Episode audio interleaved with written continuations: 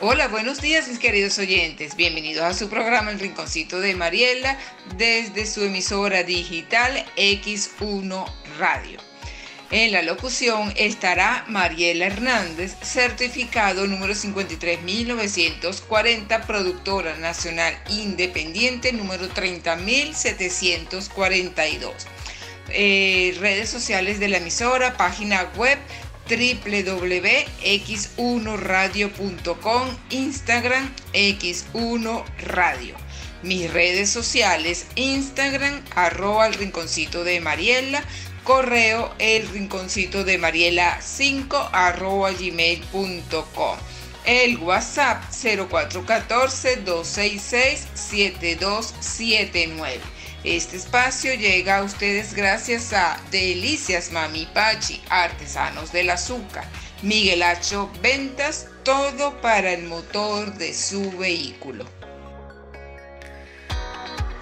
El programa lo iniciamos con un pensamiento. Recuerda con gratitud el pasado, vive con pasión el presente y ábrete con esperanza al futuro.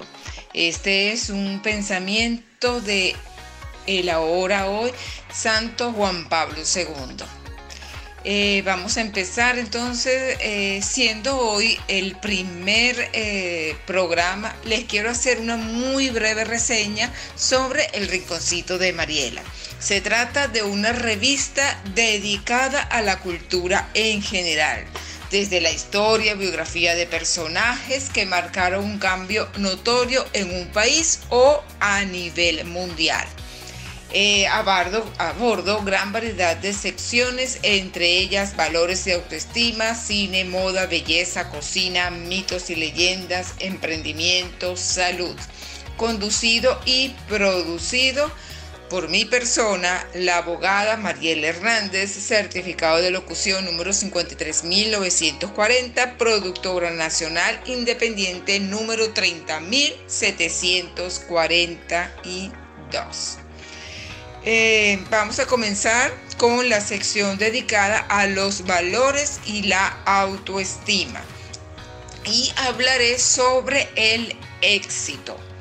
El éxito es el resultado feliz y satisfactorio de un asunto, negocio o actuación.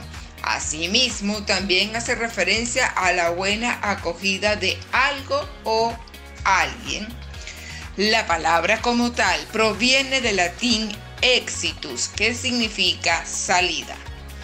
El éxito por lo general se asocia al triunfo o al logro de la victoria.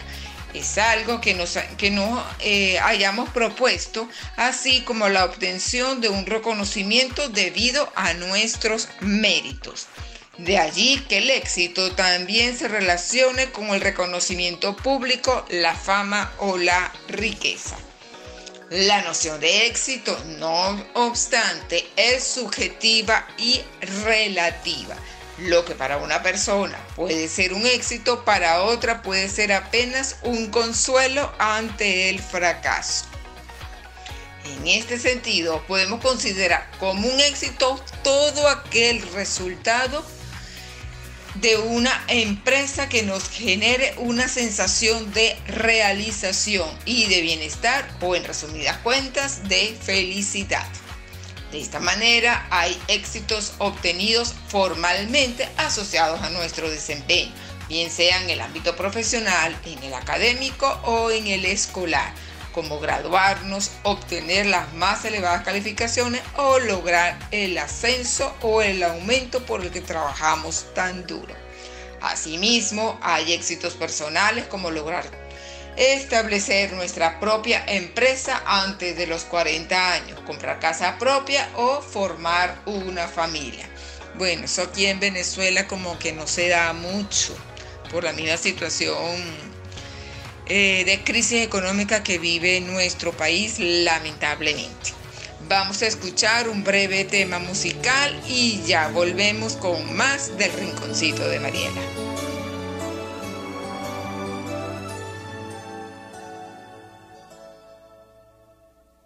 Porque después de hacernos el amor,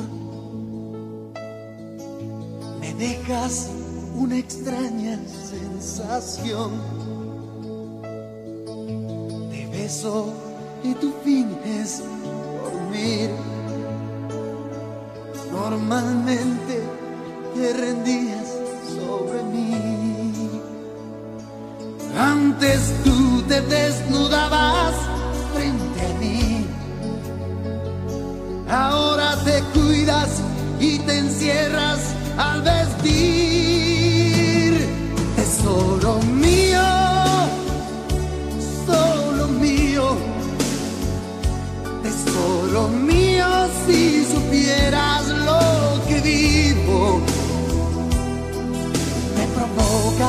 abrazarte como antes y amarte como nunca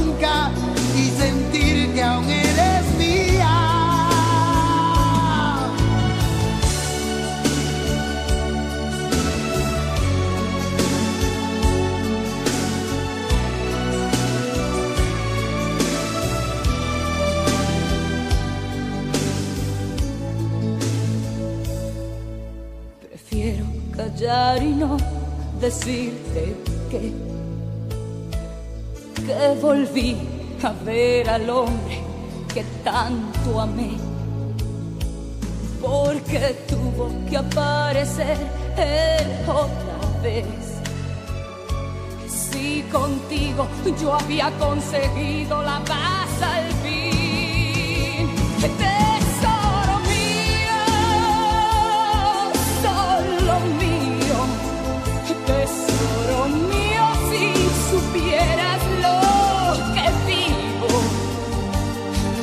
me provoca que me abalaces como antes y que me ames como nunca, porque quiero ser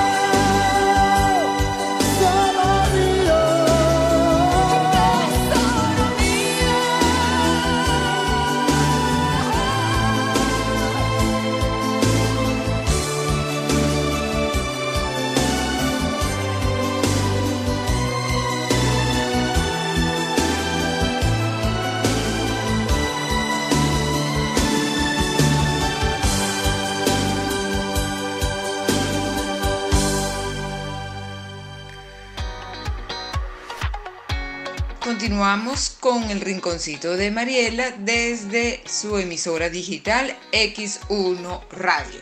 Y vamos a seguir conversando sobre el éxito. De allí que el éxito sea también una sensación íntima que ocurre dentro de nosotros cuando conseguimos lo que nos propusimos o lo que nunca pensamos que alcanzaríamos. Así, un éxito personal de la vida cotidiana puede ser lograr preparar aquella receta tan deliciosa como la recomendamos. Como tal, el valor del éxito en la vida está tanto en los grandes empeños como en las pequeñas acciones, en la voluntad para superar las adversidades, en la conciencia de nuestras competencias y capacidades y en las ganas de ser siempre mejores y salir adelante. El éxito no debe ser entendido como algo unidimensional, sino como la consecución de un objetivo, sea pequeño y de carácter íntimo o grande o con gran repercusión. A ver, una pregunta. ¿Por qué se puede sentir miedo al éxito? Cuando una persona que está cerca de alcanzar alguna meta personal desarrolla una acción, ya sea inconsciente o de manera consciente, para no prosperar. Las causas de esta particularidad se encuentran en la posible vinculación mental del éxito con consecuencias negativas.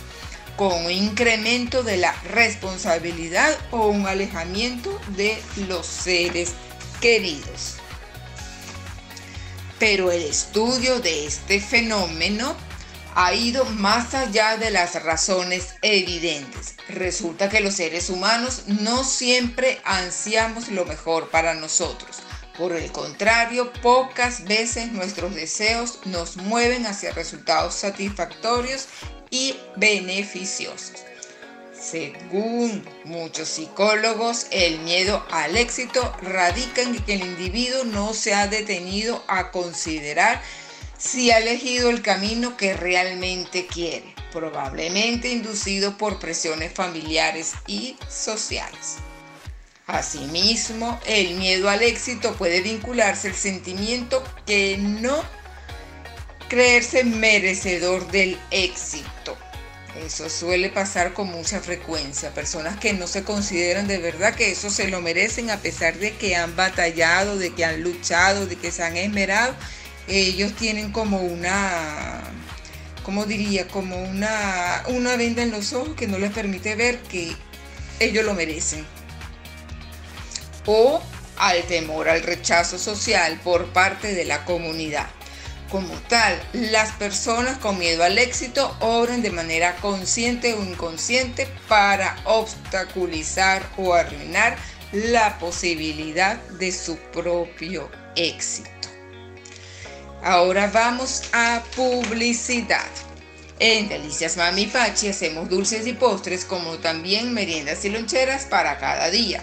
En Delicias Mami Pachi usamos los mejores ingredientes para nuestros productos de la mejor calidad. Síguenos en nuestras redes sociales, Delicias Mami Pachi, se escribe P-A-T-H-I o por el WhatsApp 0414-119-7942. Miguel Hacho Ventas, todo para el motor y mantenimiento de su vehículo. También vendemos plantas eléctricas y contamos con algunos electrodomésticos. Excelencia y confiabilidad. Tenemos marcas nacionales e importadas al mejor precio. Contáctalo por sus redes sociales Miguel Hacho Piso Ventas, WhatsApp 0414 139 5304, email miguelhd73 gmail.com. Vamos a escuchar otro tema musical y ya regresamos con más del Rinconcito de María.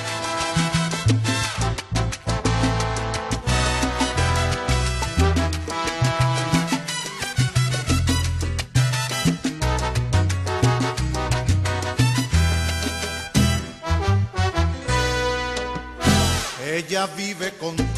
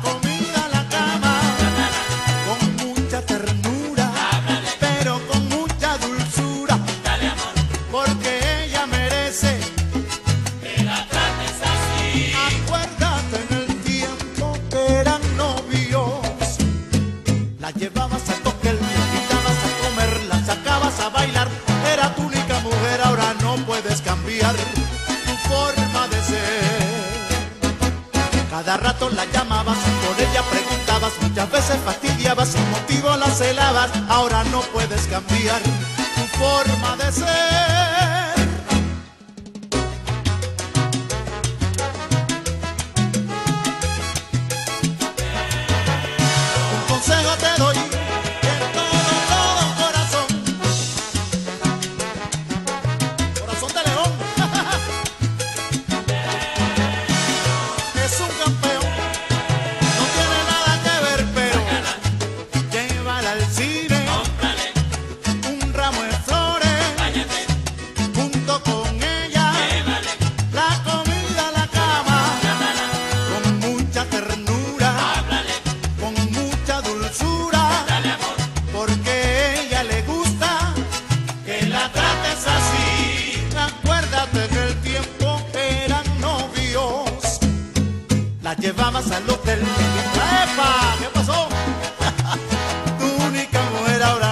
Puedes cambiar tu forma de ser.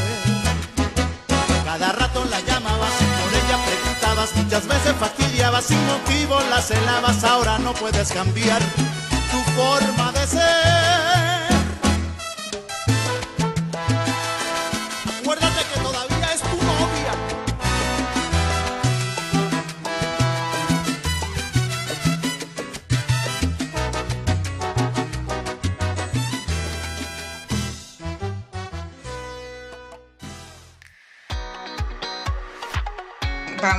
Con, a recordar las redes sociales de X1 Radio, la página web www.x1radio.com, el Instagram X1 Radio.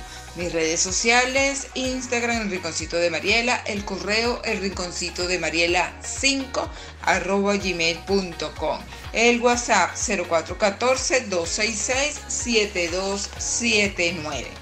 Ahora vamos a la sección dedicada a los medios de comunicación y en esta oportunidad conversaré sobre lo, la historia de la radio en Venezuela. El 23 de mayo de 1926 comienza a transmitir en Caracas en amplitud modulada, que es lo que se conoce actualmente como AM, eh, la primera emisora de radio venezolana identificada con las siglas AIRE. Entre los promotores de AIRE estaban el coronel Arturo Santana y Roberto Scholz, director de la radio. Su primer locutor fue Alberto Müller, quien hizo la primera transmisión en vivo. Aire tuvo el respaldo de José Vicente Gómez, hijo del presidente Juan Vicente Gómez. La programación de Aire se basaba en la lectura de noticias de los diarios caraqueños, humor y música que se podía hacer en vivo o en discos. Aire fue clausurado en 1928 como consecuencia de la protesta estudiantil ocurrida en Caracas para ese entonces. El 11 de diciembre de 1930, el grupo 1BC funda la emisora YBIDC, fundada por William Phelps como One Broadcasting, Caracas 1BC la cual transmite una programación similar, aunque más planificada que Aire. Con mucho, contaba con mucho más presupuesto que la anterior y su programación se extendía casi hasta la medianoche. En esta emisora se estrenó el género de dramáticos en Venezuela. En 1935 se transforma en Radio Caracas Radio a partir del 6 de junio de 1934, con la creación de La Voz de Carabobo, comienzan a fundarse emisoras en las principales ciudades de Venezuela. Le siguieron Ondas Populares el 10 de febrero de 1935, Emisoras Unidas el 16 de febrero de 1935 y La Voz del Táchira, hoy Radio Táchira, el 15 de noviembre de 1935. En 1936 se aprueba el primer marco regulatorio para la radio y en 1940 es derogado por la ley de telecomunicaciones durante el gobierno de Eliazar López Contreras. La masificación de la radio ya era un hecho al o al menos en Caracas. En la década de los 40 surgen programas como El Galerón Premiado o La Familia Buchiplima. Buchipluma. Eh, Amador Renayán conduce álbum estelar de La Voz de la Pilco hasta 1949 cuando formó pareja con el actor cubano Abel Barrios para hacer el programa El Bachiller y Bartolo. Aún recordado como el espacio humorístico de radio más popular en Venezuela en su época. Bueno, yo lo he visto, bueno, que o sea de esa época, ¿no? Sino que, bueno, lo he visto así de vez en cuando por X, eh, por DirecTV, bueno, cuando teníamos DirecTV, lamentablemente, en el 516, que era un canal de, películas mexicanas, ahí pasaron esa, esa película. El béisbol y el boxeo comenzaban a transmitirse por la radio y aparecen las radionovelas cubanas. Ay, ¿quién no recuerda las radionovelas? Mi abuela. Eso se escuchaba, pero en cantidad. La dictadura, de Marco Pérez Jiménez impide la transmisión de radionovelas, ya que algunas de ellas tenían un fuerte contenido social. Entre las que fueron prohibidas se encontraban Divorciadas, Mujeres en mi vida, El dolor de ser pobre y Los hijos del pecado. La radio se vio en peligro cuando aparece la televisión venezolana. En 1952, muchas de las empresas preferían no invertir en el sector por la disminución de la audiencia. Vamos a escuchar otro tema musical y ya regresamos.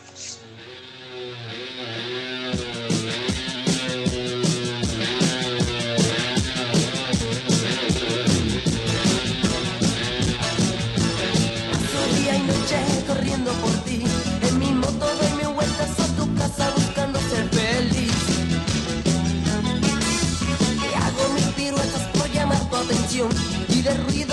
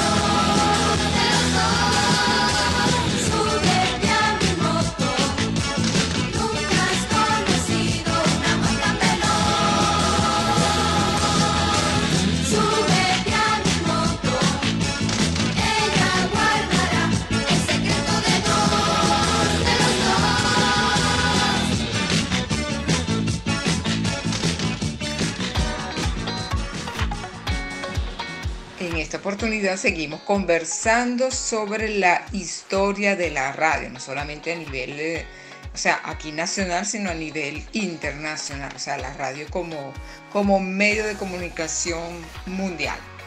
La primera emisora en frecuencia modulada FM que emitió su señal en el país es la emisora cultural de Caracas el primero de enero de 1975. En 1983 sale al aire La Voz de Marabel desde la refinería Cardón en el estado Falcón. En 1988 nacen en Caracas las primeras FM comerciales. Entre ellas se encuentran Éxitos 103.3 el 1 de julio de 1988. Kiss 101.5 26 de octubre de 1988. En Maracaibo la primera emisora FM es OK 101.3 FM, la cual salió al aire en el mes de octubre de 1991 y Mundial FM 103.3, actualmente Radiorama Estéreo 103.3. Actualmente la ley que rige la radio en Venezuela es la ley Resorte, ley de responsabilidad social en radio y televisión.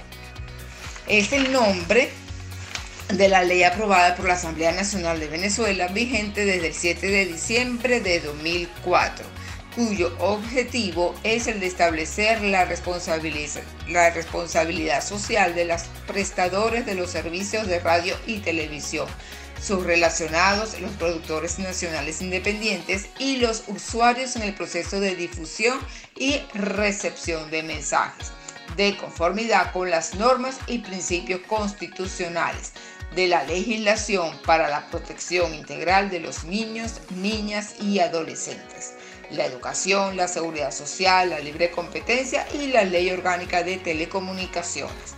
La Comisión Nacional de Telecomunicaciones de Venezuela, conocida como CONATEL, es el organismo encargado del cumplimiento de esta ley. Esta ley fuerza a todos los prestadores de servicios de radio y televisión a transmitir obligatoriamente los mensajes y alocaciones que el Ejecutivo Nacional considere necesarios. O sea, las cadenas que últimamente son continuas.